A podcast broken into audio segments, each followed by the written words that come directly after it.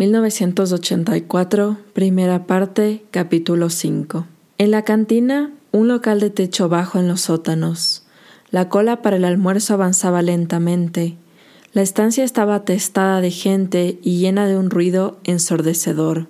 De la parrilla tras del mostrador emanaba el olorcillo del asado. Al extremo de la cantina había un pequeño bar, una especie de agujero en el muro, donde podía comprarse la ginebra a diez centavos del vasito. Precisamente el que andaba yo buscando, dijo una voz a espaldas de Winston.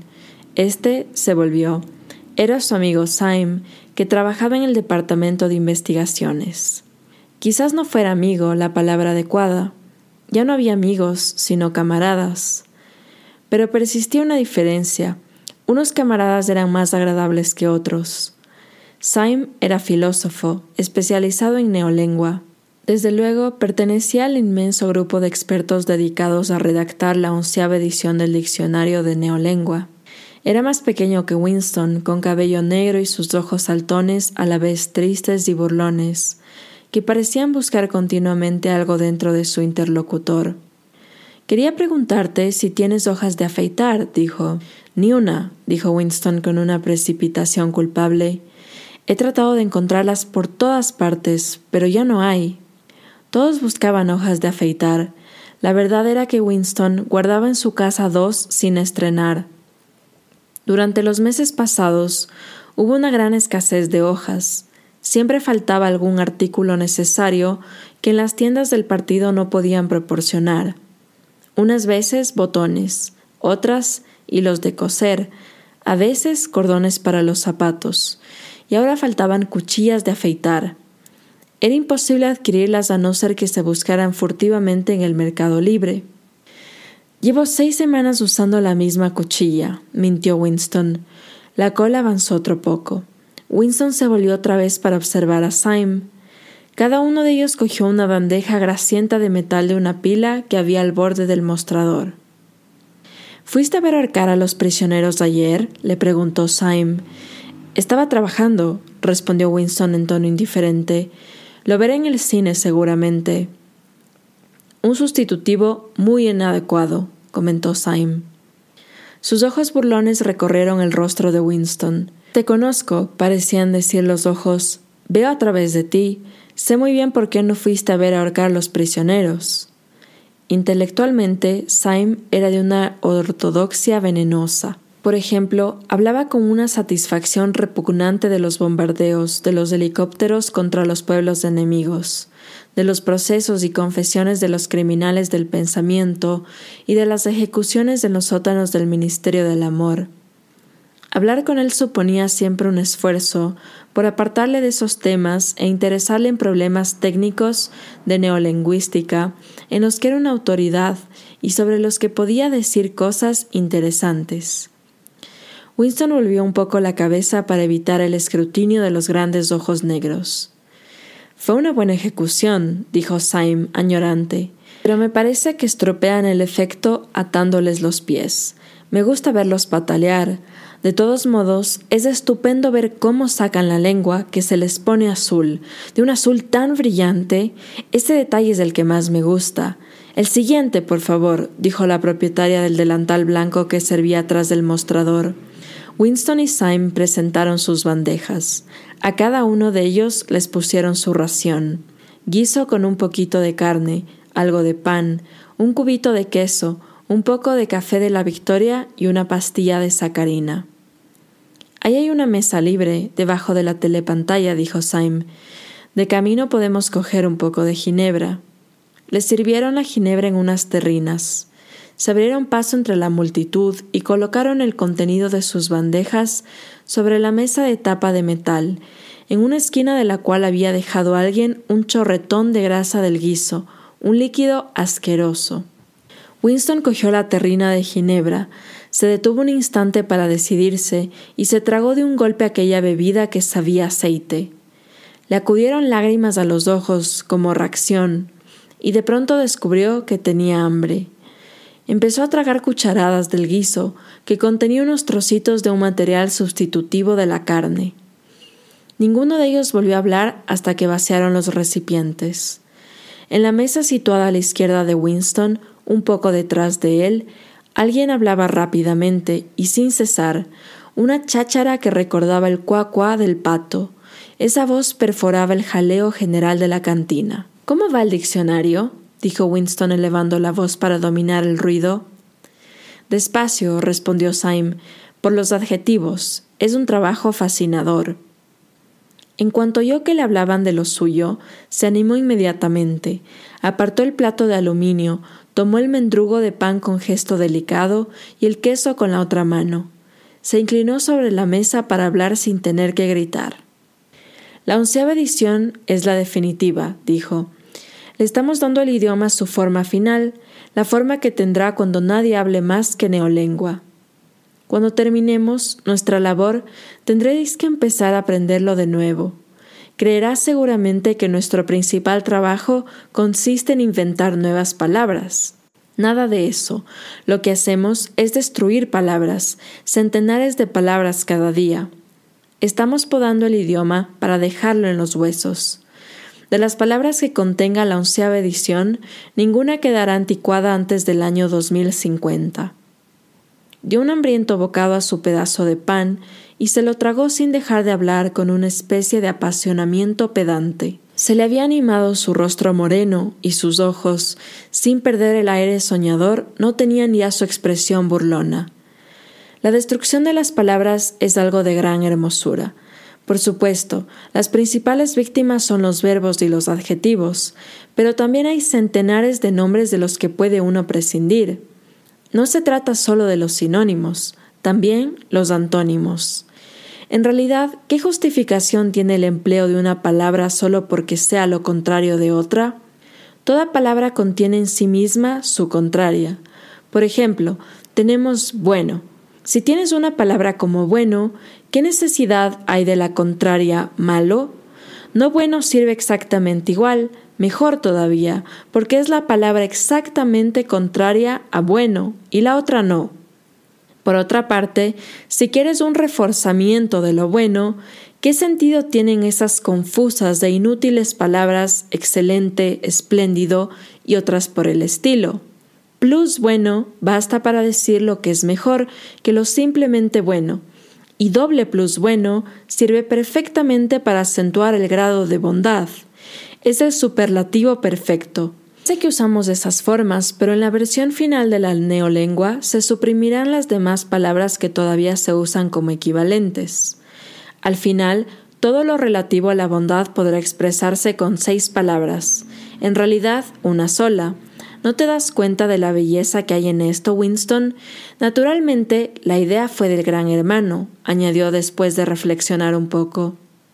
Al oír nombrar al gran hermano, el rostro de Winston se animó automáticamente. Sin embargo, Syme descubrió inmediatamente una cierta falta de entusiasmo. Tú no aprecias la neolengua en lo que vale, dijo Syme con tristeza. Incluso cuando escribes, sigues pensando en la antigua lengua. He leído algunas de las cosas que has escrito para el Times. Son bastante buenas, pero no pasan de traducciones. En el fondo de tu corazón prefieres el viejo idioma con toda su vaguedad y sus inútiles matices de significado. No sientes la belleza de la destrucción de las palabras. No sabes que la neolengua es el único idioma del mundo cuyo vocabulario disminuye cada día. Winston no lo sabía. Naturalmente sonrió. Creía hacerlo agradablemente porque no se fiaba de hablar. Sam comió otro bocado del pan negro, lo masticó un poco y siguió. ¿No ves que la finalidad de la neolengua es limitar el alcance del pensamiento, estrechar el radio de acción de la mente? Al final, acabamos haciendo imposible todo el crimen del pensamiento. En efecto, ¿cómo puede haber crimen tal si cada concepto se expresa claramente con una sola palabra? una palabra cuyo significado esté decidido rigurosamente y con todos sus significados secundarios eliminados y olvidados para siempre? Y en la onceava edición nos acercamos a ese ideal, pero su perfeccionamiento continuará mucho después de que tú y yo hayamos muerto. Cada año habrá menos palabras y el radio de acción de la conciencia será cada vez más pequeño. Por supuesto, tampoco ahora hay justificación alguna para cometer crimen por el pensamiento. Solo es cuestión de autodisciplina, de control de la realidad. Pero llegará un día en que ni eso será preciso. Revolución será completa cuando la lengua sea perfecta. Neolengua es Ingsoc e Ingsoc es neolengua, añadió con una satisfacción mística. ¿No se te ha ocurrido pensar, Winston, que lo más tarde hacia el año 2050 ni un solo ser humano podrá entender una conversación como esta que ahora tenemos? Excepto, empezó a decir Winston dubitativo, pero se interrumpió alarmado. Había estado a punto de decir excepto los proles, pero no estaba muy seguro de que esta observación fuera muy ortodoxa. Sin embargo, Syme adivinó lo que iba a decir. Los proles no son seres humanos, dijo. Hacia el 2050, quizás antes, habrá desaparecido todo conocimiento efectivo del viejo idioma. Toda la literatura del pasado habrá sido destruida. Chaucer, Shakespeare, Milton, Byron, solo existirán en versiones neolingüísticas, no solo transformados en algo muy diferente, sino convertidos en lo contrario de lo que eran. Incluso la literatura del partido cambiará, hasta los eslogans serán otros. ¿Cómo vas a tener un eslogan como el de la libertad es la esclavitud, cuando el concepto de libertad no exista? Todo el clima del pensamiento será distinto. En realidad, no habrá pensamiento en el sentido en que ahora lo entendemos. La ortodoxia significa no pensar, no necesitar el pensamiento. Nuestra ortodoxia es la inconsciencia. De pronto tuvo Winston la profunda convicción de que uno de aquellos días vaporizarían a Syme. Es demasiado inteligente, lo ve todo con demasiada claridad y habla con demasiada sencillez. Al partido no le gusta estas gentes. Cualquier día desaparecerá, lo lleva escrito en la cara. Winston había terminado el pan y el queso. Se volvió un poco para beber la terrina de café. En la mesa de la izquierda, el hombre de la voz estridente seguía hablando sin cesar. Una joven que quizás fuera su secretaria y que estaba sentada de espaldas a Winston, le escuchaba y asentía continuamente. De vez en cuando, Winston captaba alguna observación como ¿cuánta razón tienes? o no sabes hasta qué punto estoy de acuerdo contigo, en una voz juvenil y algo tonta. Pero la otra voz no se detenía ni siquiera cuando la muchacha decía algo. Winston conocía de vista aquel hombre, aunque solo sabía que ocupaba un puesto importante en el departamento de novela. Un hombre de unos treinta años, con un poderoso cuello y una boca grande y gesticulante. Estaba un poco echado hacia atrás en su asiento y los cristales de sus gafas reflejaban la luz y le presentaban a Winston dos discos vacíos en vez de un par de ojos. Lo inquietante era que del torrente de ruido que salía de su boca resultaba casi imposible distinguir una sola palabra. Solo un cabo de frase comprendió Winston, completa y definitiva eliminación del goldsteinismo, pronunciado con tanta rapidez que parecía salir en un solo bloque como la línea, fundida en plomo, de una linotipia. Lo demás era solo un ruido, un cuac, cuac, cuac y sin embargo, aunque no se podía oír lo que decía, era seguro que se refería a Goldstein acusándolo y exigiendo medidas más duras contra los criminales del pensamiento y los saboteadores. Sí, era indudable que lanzaba diatribas contra las atrocidades del ejército eurasiático y que alababa al gran hermano o a los héroes del frente malabar. Fuera lo que fuese, se podía estar seguro de que todas sus palabras eran ortodoxia pura. Ingsoc 100%. Al contemplar el rostro sin ojos con la mandíbula en rápido movimiento, tuvo Winston la curiosa sensación de que no era un ser humano, sino una especie de muñeco. No hablaba el cerebro de aquel hombre, sino su laringe, lo que salía de ella consistía en palabras, pero no era un discurso en el verdadero sentido, sino un ruido inconsciente como el cuac cuac de un pato. Syme se había quedado silencioso unos momentos y con el mango de la cucharilla trazaba dibujos entre los restos del guisado. La voz de la otra mesa seguía con su rápido cuac cuac, fácilmente perceptible a pesar de la algarabía de la cantina. Hay una palabra en neolengua, dijo Syme, que no sé si la conoces, atablar, o sea, hablar de modo que recuerde el cuac cuac de un pato. Es una de esas palabras interesantes que tienen dos sentidos contradictorios. Aplicada a un contrario es un insulto, aplicada a alguien con quien estés de acuerdo es un elogio. No cabía duda, volvió a pensar Winston, a Syme lo vaporizarían. Lo pensó con cierta tristeza, aunque sabía perfectamente que Syme lo despreciaba y era muy capaz de denunciarle como culpable mental. Había algo de sutilmente malo en Syme, algo le faltaba, discreción, prudencia, algo así como estupidez salvadora.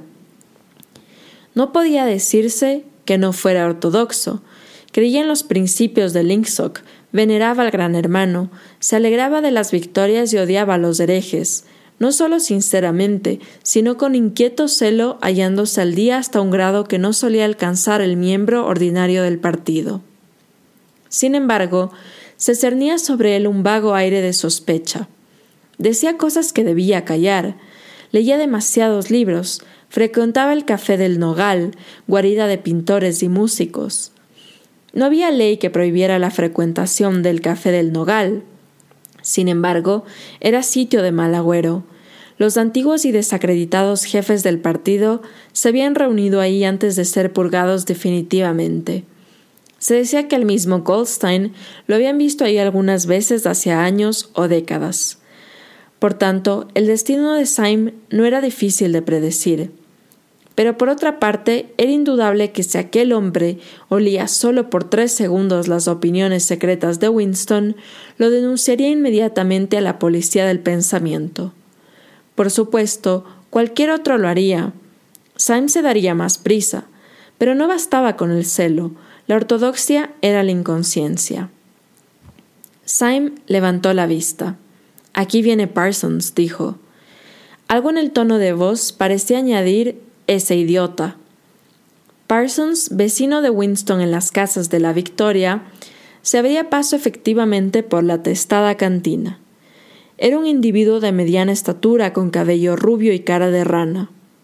A los 35 años tenía ya una buena cantidad de grasa en el cuello y en la cintura, pero sus movimientos eran ágiles y juveniles. Todo su aspecto hacía pensar en un muchacho con excesiva corpulencia, hasta tal punto que a pesar de vestir el mono reglamentario, era casi imposible no figurárselo con los pantalones cortos y azules, la camisa gris y el pañuelo rojo de los espías. Al verlo, se pensaba siempre en escenas de la organización juvenil, y en efecto, Parsons se ponía shorts para cada excursión colectiva, o cada vez que cualquier actividad física de la comunidad le daba una disculpa para hacerlo.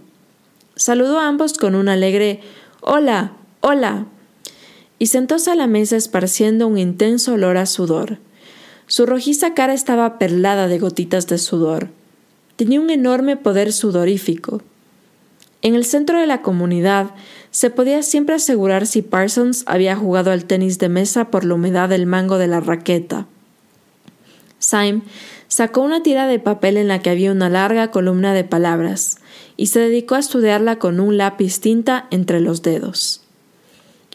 Mira cómo trabajas en la hora de comer, dijo Parsons guiñándole un ojo a Winston.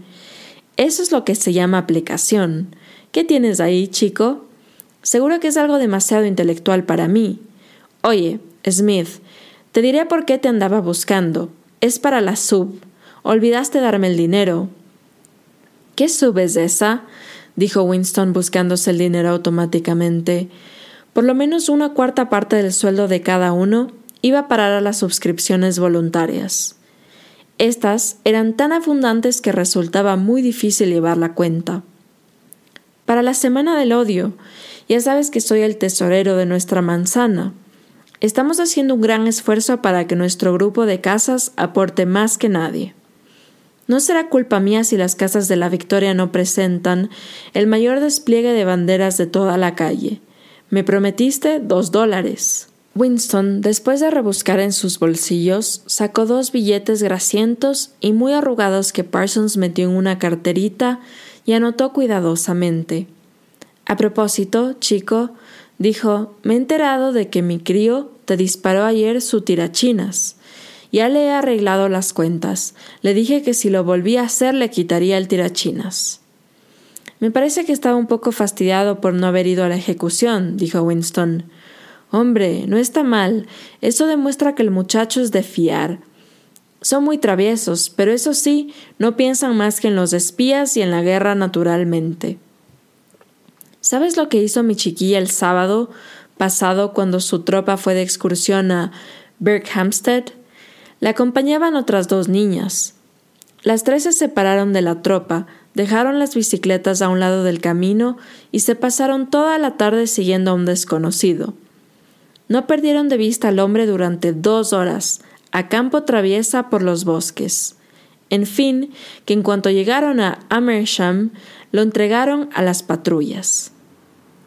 ¿Por qué lo hicieron? preguntó Winston sobresaltado a pesar suyo. Parsons prosiguió triunfante. Mi chica se aseguró de que era un agente enemigo.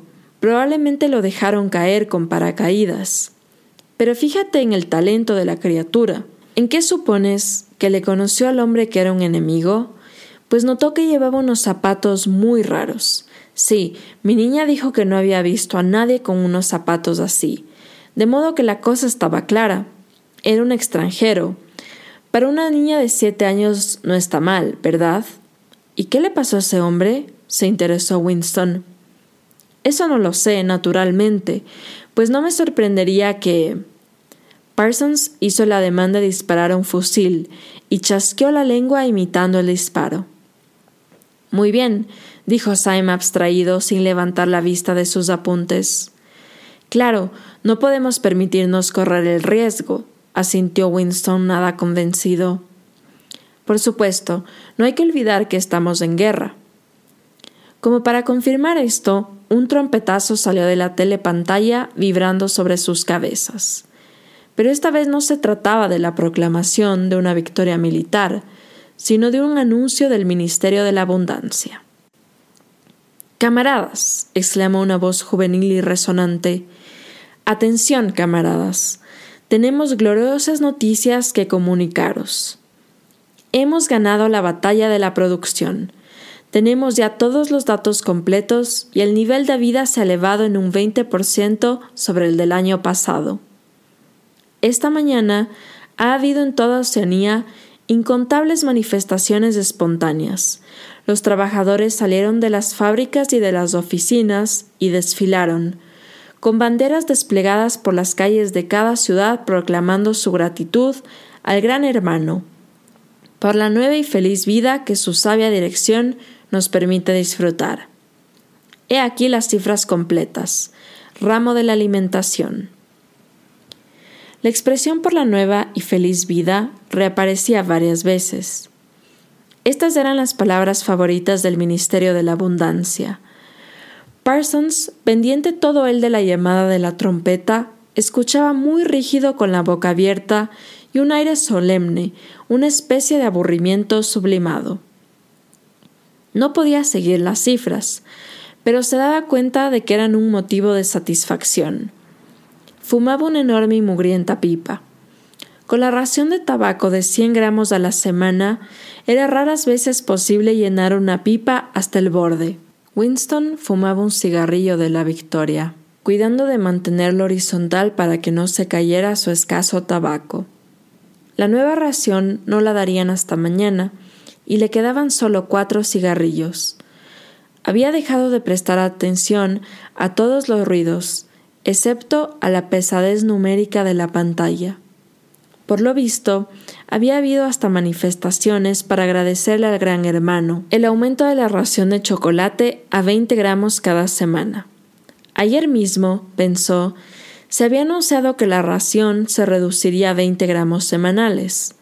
¿Cómo era posible que pudieran tragarse aquello si no habían pasado más que 24 horas? Sin embargo, se lo tragaron.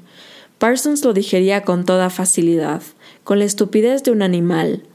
El individuo de las gafas con reflejos en la otra mesa lo aceptaba fanática y apasionadamente, con un furioso deseo de descubrir, denunciar y vaporizar a todo aquel que insinuase que la semana pasada la ración fue de 30 gramos. Syme también se lo había tragado, aunque el proceso que seguía para ello era algo más complicado, un proceso de doble pensar. ¿Es que solo él, Winston, seguía poseyendo memoria? Las fabulosas estadísticas continuaron brotando de la telepantalla. En comparación con el año anterior, había más elementos, más vestidos, más casas, más muebles, más ollas, más comestibles, más barcos, más autogiros, más libros, más bebés, más de todo, excepto enfermedades, crímenes y locura. Año tras año y minuto tras minuto, todos y todos subía vertiginosamente. Winston meditaba, resentido sobre la vida. ¿Siempre había sido así? ¿Siempre había sido tan mala la comida? Miró en torno suyo por la cantina. Una habitación de techo bajo con las paredes sucias por el contacto de tantos trajes grasientos, mesas de metal abolladas y sillas igualmente estropeadas y tan juntas que la gente se tocaba con los codos. Todo resquebrajado, lleno de manchas y saturados de un insoportable olor a ginebra mala, a mal café, a sustitutivo de asado, a trajes sucios. Constantemente se revelaban el estómago y la piel con la sensación de que se les habla hecho trampa, privándoles de algo a lo que tenían derecho. Desde luego, Winston no recordaba nada que fuera muy diferente. En todo el tiempo que alcanzaba su memoria, nunca hubo bastante comida, nunca se podían llevar calcetines ni ropa interior sin agujeros. Los muebles habían estado siempre desvencijados. En las habitaciones había faltado calefacción. Los metros iban horriblemente atestados. Las casas se deshacían a pedazos. El pan era part plain negro. El té imposible de encontrar. El café sabía cualquier cosa. Escaseaban los cigarrillos y nada había barato y abundante a no ser la ginebra sintética. Y aunque desde luego todo empeoraba a medida que uno envejecía, ello era solo señal de que este no era el orden natural de las cosas. Si el corazón enfermaba con las incomodidades, la suciedad y la escasez, los inviernos interminables, la dureza de los calcetines, los ascensores que nunca funcionaban, el agua fría, el rasposo jabón, los cigarrillos que se deshacían, los alimentos de sabor repugnante, ¿Cómo iba uno a considerar todo esto intolerable si no fuera por una especie de recuerdo ancestral de que las cosas habían sido diferentes alguna vez? Winston volvió a recorrer la cantina con la mirada. Casi todos los que estaban allí eran feos, y lo hubieran seguido siendo aunque no hubieran llevado los monos azules uniformes. Al extremo de la habitación, solo en una mesa, se hallaba un hombrecillo con aspecto de escarabajo, Bebía una taza de café y sus ojillos lanzaban miradas suspicaces a un lado y a otro.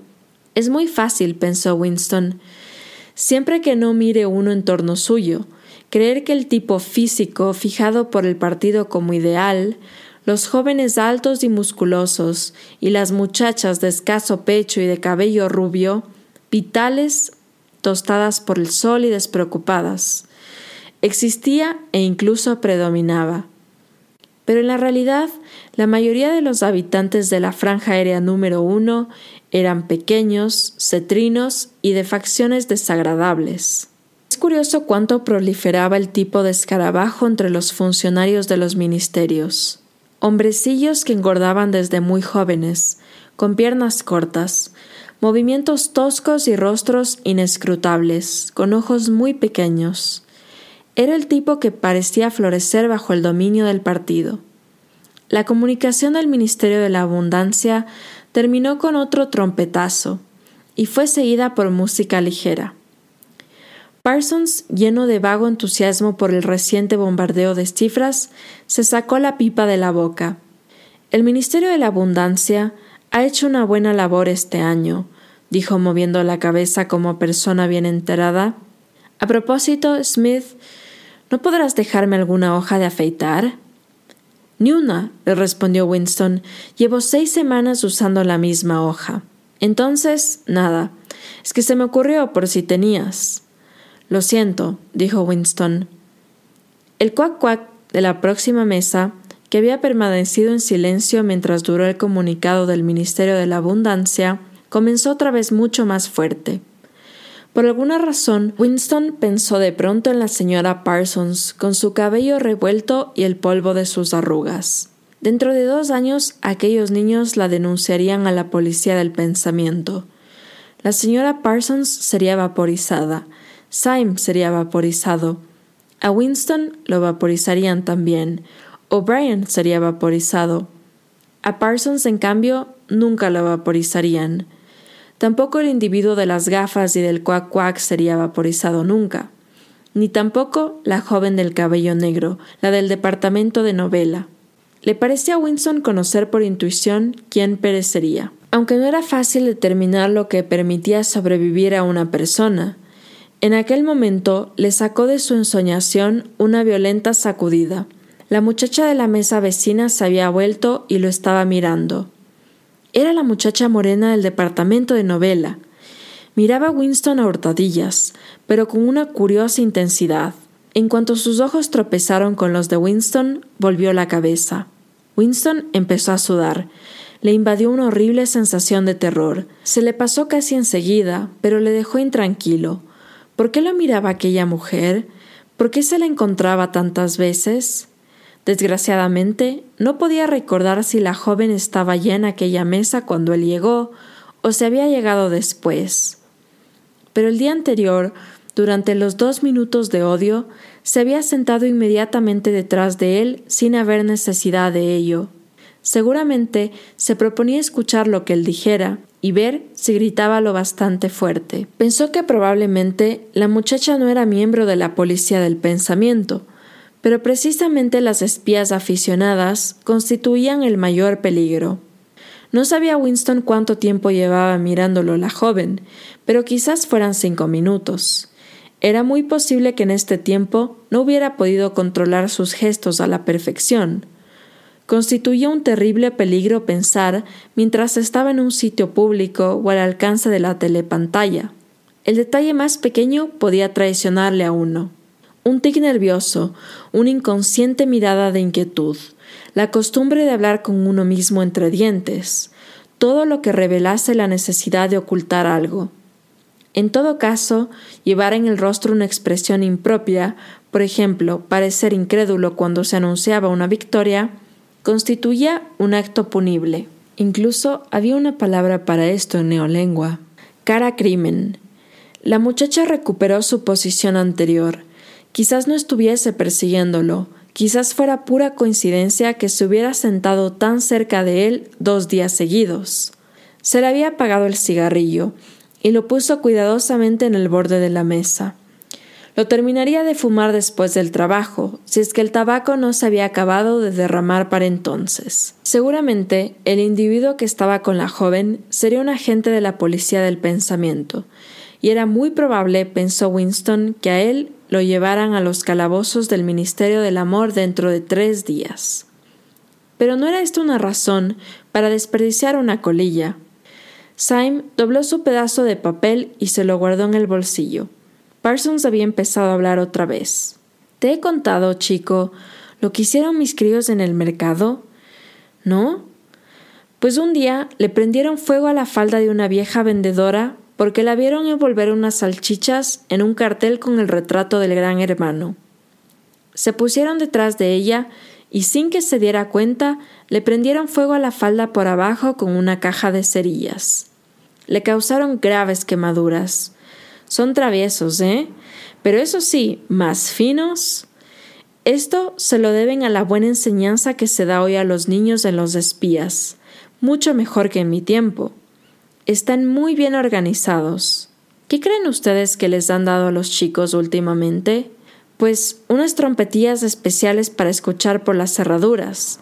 Mi niña trajo una casa la otra noche. La probó en nuestra salita y dijo que oía con doble fuerza que se aplicaba el oído al agujero.